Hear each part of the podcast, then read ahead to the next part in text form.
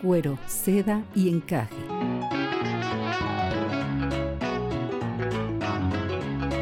Es un diálogo entre mujeres de temas que a todas nos importan, abordados mediante cuentos y relatos comentados.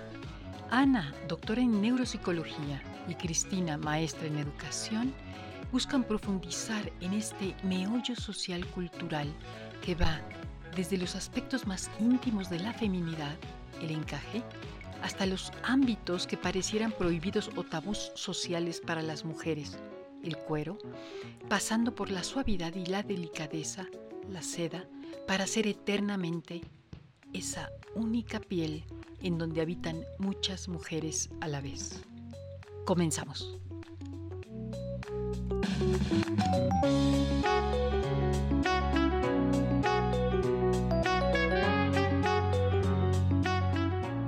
Hola, buenos días, buenas tardes, ¿cómo están? Como siempre, bienvenidas aquí al capítulo número 10 de Cuero, Seda y Encaje, en donde cada semana tomamos un cuento lo comentamos y a la luz de la neuropsicología que Ana muy gentilmente nos hace favor de aportar. Ana, buenas tardes, buenos días, ¿cómo estás? Hola, ¿qué tal? Aquí, feliz de estar aquí.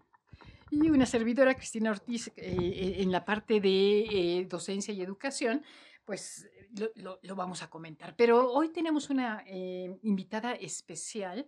Ella es Ana García Sarabia, maestra en letras y educación, a quien le damos la más cordial bienvenida. Hola, pues muchas gracias, encantada de estar aquí y gracias por la invitación.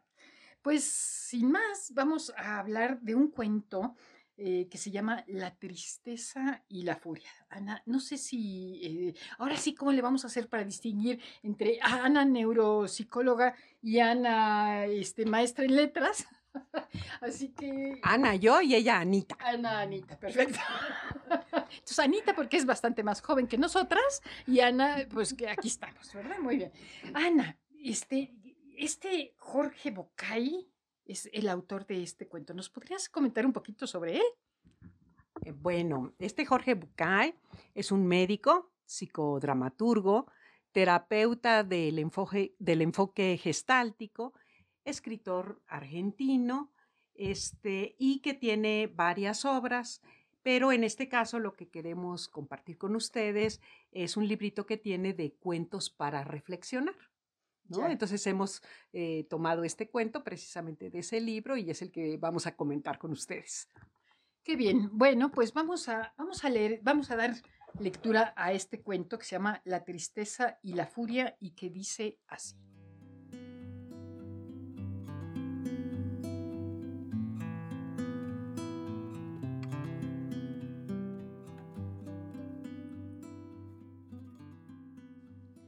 En un reino encantado donde los hombres nunca pueden llegar, o quizá donde los hombres transitan eternamente sin darse cuenta, en un reino mágico donde las cosas no tangibles se vuelven concretas, había una vez un estanque maravilloso.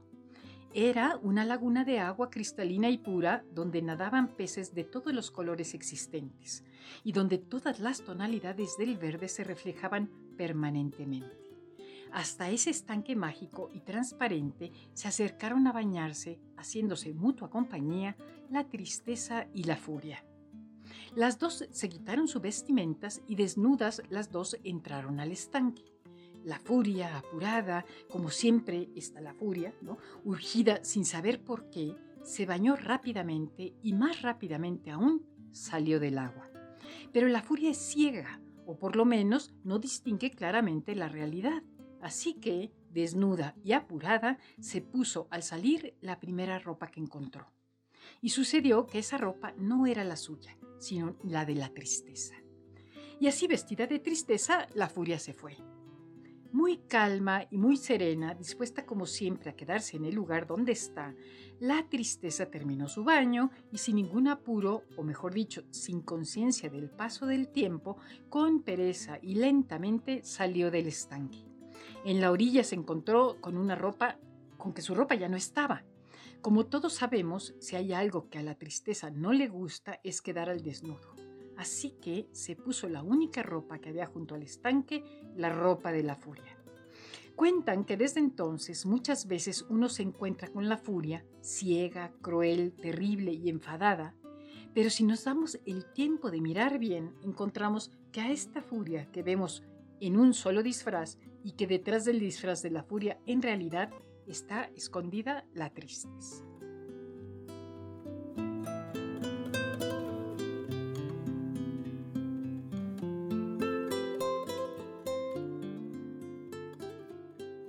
¡Wow! Mucho que comentar. Pues, ¿qué, nos, qué mensaje nos deja? Bueno, eh, podemos decir que este cuento se puede interpretar desde dos enfoques, ¿no? Uno es cuando vemos una persona que está furiosa, cegada por el enojo, cuando nos encontramos en ese estado de ánimo, efectivamente nuestra visión es de túnel, ¿no? O sea, no analizamos, eh, tomamos decisiones precipitadas. Eh, pero bueno, cuando vemos a una persona o nosotros mismos nos sentimos en ese estado de ánimo, eh, ¿qué tanto es este enojo y cuántas veces en el fondo de esta forma de expresión emocional lo que existe es una profunda tristeza? Y que la persona trata de alguna manera de, de confrontar esa emoción a través del enojo. La tristeza duele, ¿no? Entonces, cuando yo me enojo, se me, se me alivia, aunque sea momentáneamente, esa tristeza, ese dolor, ¿no?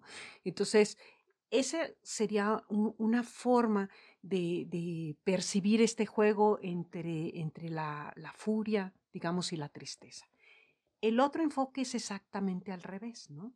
O sea, cuando yo veo una persona eh, deprimida, con una tristeza profunda, eh, apática tal vez a, la vida, eh, que denota dolor y que en el fondo lo que tiene es un enojo que no puede conciliar. O sea, son dos, dos, situaciones emocionales muy distintas, ¿no? Sí, yo más bien había escuchado, Ana, eh, y ahorita le preguntamos a Anita, desde su interpretación, que eh, eh, el enojo venía, que detrás del enojo no estaba la tristeza, sino ah, el miedo. No, mi pregunta es, ¿podrían ser este, ambas cosas, no? Y, que detrás de la depresión precisamente estaba el enojo, ¿no? pero, ¿cómo, cómo podríamos, no, no quiero contradecir al autor, pero este tipo de sentimientos que vienen disfrazados, a final de cuentas, lo que nos, nos, llevan a un autoconocimiento, ¿no? A tratar de identificar en el fondo, en el fondo, en el fondo, qué, qué está pasando, ¿no? Eh, digamos, en ese, en ese sentido de interpretación que, que, tú dices. Y lo que también me, nada más, que ahorita lo comentamos con Anita, lo que también me parece maravilloso es eh, el relato del cuento como tal, ¿no? Es, este, además de ser muy agradable, e, es eh, eh, cómo con la palabra y con eh, metáforas muy sencillas puedes realmente transmitir y, pues, llegar muy lejos, ¿no? No sé qué, qué opinas, Ana. Tú, primero, si quieres, responde la pregunta directa y ahorita entramos ya como al, al tema de la interpretación. Bueno, este enojo efectivamente puede provenir del miedo. Es una reacción biológica. Por ejemplo, si tú recibes una agresión, o sea, el enojo te ayuda a reaccionar, por ejemplo, ante una agresión o ante una amenaza. O sea, el enojo es una respuesta biológica. Pero, ¿cuándo se parece más a la frustración? Es el enojo porque no pude hacer algo, porque no pude lograr algo. O cuando, como en el caso que estamos hablando, en realidad tengo una profunda tristeza, tengo un profundo dolor y estoy tratando de lidiar con él. Entonces, no hay un solo enojo no hay una sola fuente del enojo tampoco, ¿no? Entonces, a ver, Anita. a ver, y nuestra invitada. pues, eh, digamos, yo sin, sin, saber mucho de esta parte como psicológica o, neurológica, creo que también a veces pueden ser eh, sentimientos no que se enmascaren unos a otros, sino que se apilen unos sobre otros, porque quizá yo tengo una profunda tristeza por algo que me duele y a lo mejor el enojo viene no de la tristeza, sino de no poder hacer nada respecto a ella, ¿no? Entonces es algo que se apila uno sobre el otro y eh, resolver, hay que resolver ambos, no solamente la tristeza, ¿no? O a lo mejor eh, el, el enojo sostenido tiene tal impacto en el cuerpo, en la mente, en las emociones, que genera otros problemas, otros sentimientos que se van haciendo como un ecosistema negativo, o no sé cómo decirlo, que no es necesariamente soluciona tu tristeza y se va el enojo, sino que hay que atender pues multifacéticamente, creo yo, las situaciones que los ocasionan. No sé qué, qué opinan ustedes. Sí, eso viene a recordarme, Ana, de, ¿te acuerdas de los cuentos que hemos estado leyendo de Clarisa? en donde ella cura con cuentos, ¿no? Entonces, eh, aquí la pregunta a las dos mías sería, eh, a Ana, que está en la parte de letras, tú que estás en la parte de psicológica, si eh, los cuentos te pueden curar. ¿No? O sea, si una solución o un remedio sería eh, obviamente hay grados ¿no? de tristezas, grados de enojos, pero en el tema que nos ocupa y, en, este podcast de cuentos, de cuentos comentados, ¿sí es posible que los cuentos te curen? Ok, bueno, primero, este, creo que le doy la razón a Anita en que este tipo de fenómenos son eh, multiemocionales, ¿no? O sea, sí estamos hablando de que hay un juego entre la furia y el enojo, que fue primero, si el huevo o la gallina, ¿no? Ok, lo importante es precisamente la clarificación de esas emociones, ¿no? Y el cuento, digamos, es un mecanismo que nos ayuda precisamente a, eh, eh, eso, pero a mí me llama mucho la atención concretamente este, el simbolismo que tiene el baño, el agua. O sea, estas emociones entran, digamos, a un estanque, un estanque de emociones o de, de digamos, de paisaje positivo que me permite precisamente interiorizarme en estas emociones. Entonces es un símbolo, ¿no? Es, es, el símbolo precisamente de darme un momento de tranquilidad, de darme un momento para reflexionar, respirar y empezar a analizar hacia el interior cuáles son precisamente estas emociones que se están batiendo dentro de mí. Si el cuento puede o no tener, digamos, un, un producto, un efecto terapéutico, pues depende de cómo ingreses a ese proceso. Puede ser desde eh, meramente recreativo, ¿no? O puede ser meramente punitivo también, ¿no? O sea, o puede constituirse también en un vehículo para mi propia reflexión, ¿no? Y obviamente superación de, de estas emociones.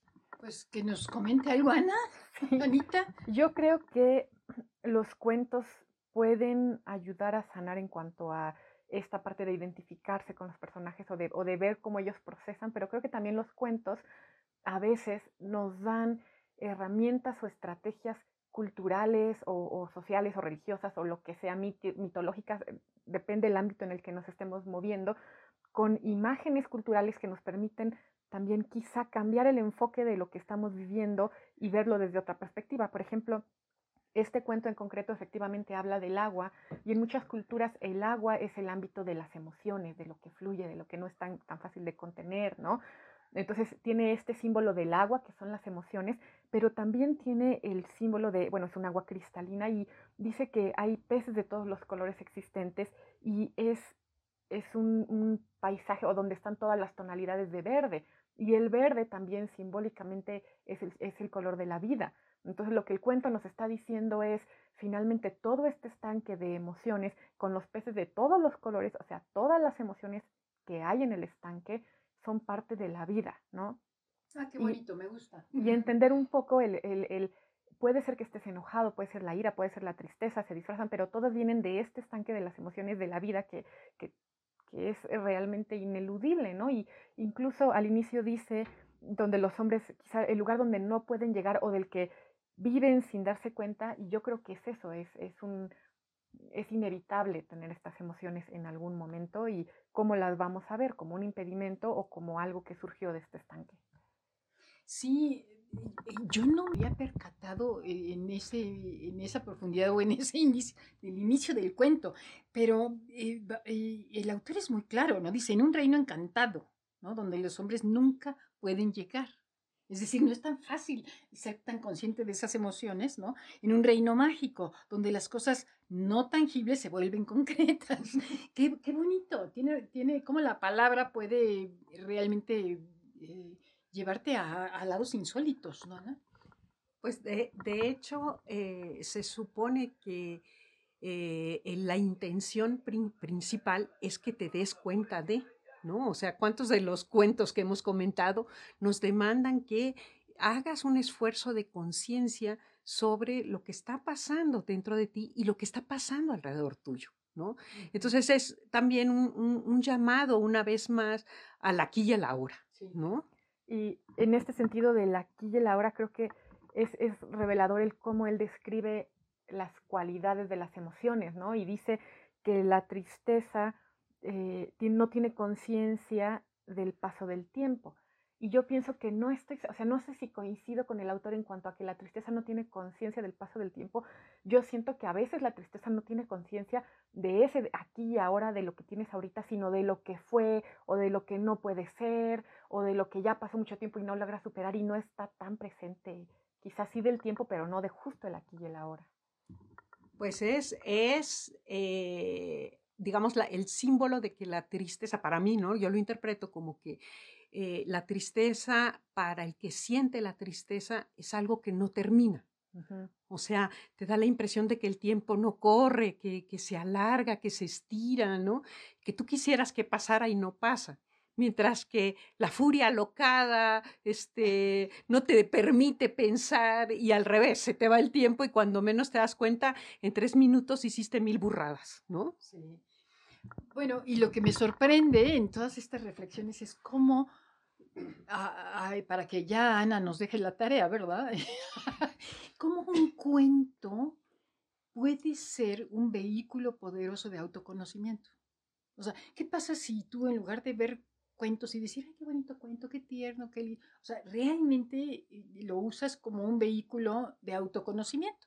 O sea, decir, bueno, a ver, ¿qué me está queriendo decir? Ahorita platicamos de mil cosas que yo no me hubiera imaginado, desde enfoques que yo no los hubiera visto. Entonces, ¿qué se necesita? Y ahí te lo preguntaría yo directamente, Ana, con todo y la tarea, ¿no? ¿Qué se necesita para que un cuento pueda ser un vehículo de autoconocimiento ¿Y qué tarea nos podrías dejar? Bueno, quizá la tarea es, a ver, para empezar, para contestar las dos cosas, ¿no? Primero, busca en tu vida, tu vida muy, muy este, reciente, un momento en que te hayas sentido verdaderamente furioso. ¿no?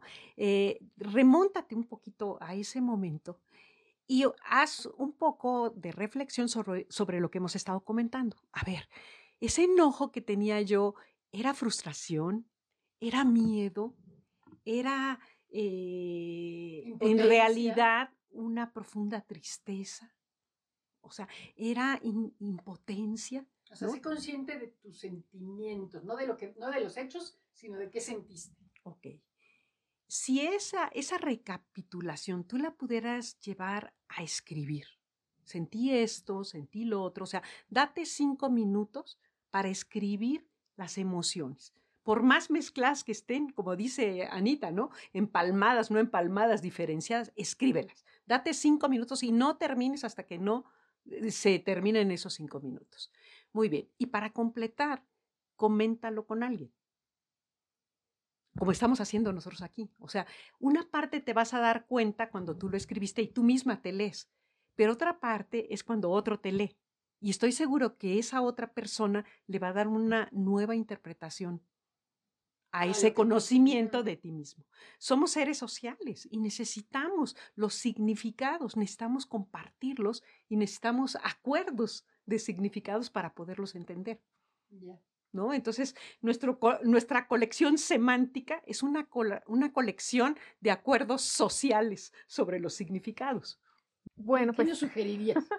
Yo creo que em, desde la otra perspectiva, desde la perspectiva de la lectura de cuentos, yo sugeriría hacer más de una lectura del cuento. Al inicio, leer para entender la historia, sorprenderte con el final, que normalmente los cuentos se, se concretan ahí al final, pero después regresar y tratar de buscar significados en el cuento y tratar de buscar eh, como estas capas de significado, ¿no? De qué puede simbolizar el agua, qué puede simbolizar el color verde, qué puede simbolizar los peces, sin importar si está o no pensado así, o sea, sin importar si el autor realmente quiso decir eso o no, por ahora solamente buscar esos significados y tratar de, ver esa reflexión o esos, esos como valores añadidos al cuento y también tener esta perspectiva de que así como los personajes de los cuentos van viviendo una historia, nosotros vamos viviendo una historia y no vamos a estar atorados siempre en este momento, ¿no? Saber que toda historia tiene altos, bajos y se requiere el valor de vivirla y los personajes de las grandes historias no se hubieran quedado parados y tener una gran historia, ¿no? Tener el valor de ser esos personajes de esas historias y vivirlas intensamente de alguna manera y seguir adelante. ¡Wow! Pues me encantaron las conclusiones de las dos. Las quiero. Gracias, igualmente. Entonces, bueno, pues la tarea es leer cuentos, reflexionar a la luz de tu historia, a la luz de tus sentimientos. Y bueno, pues muchísimas gracias, Anita. Muchísimas gracias, Ana. Gracias. Nos estamos viendo la próxima semana. Que tengan un muy feliz.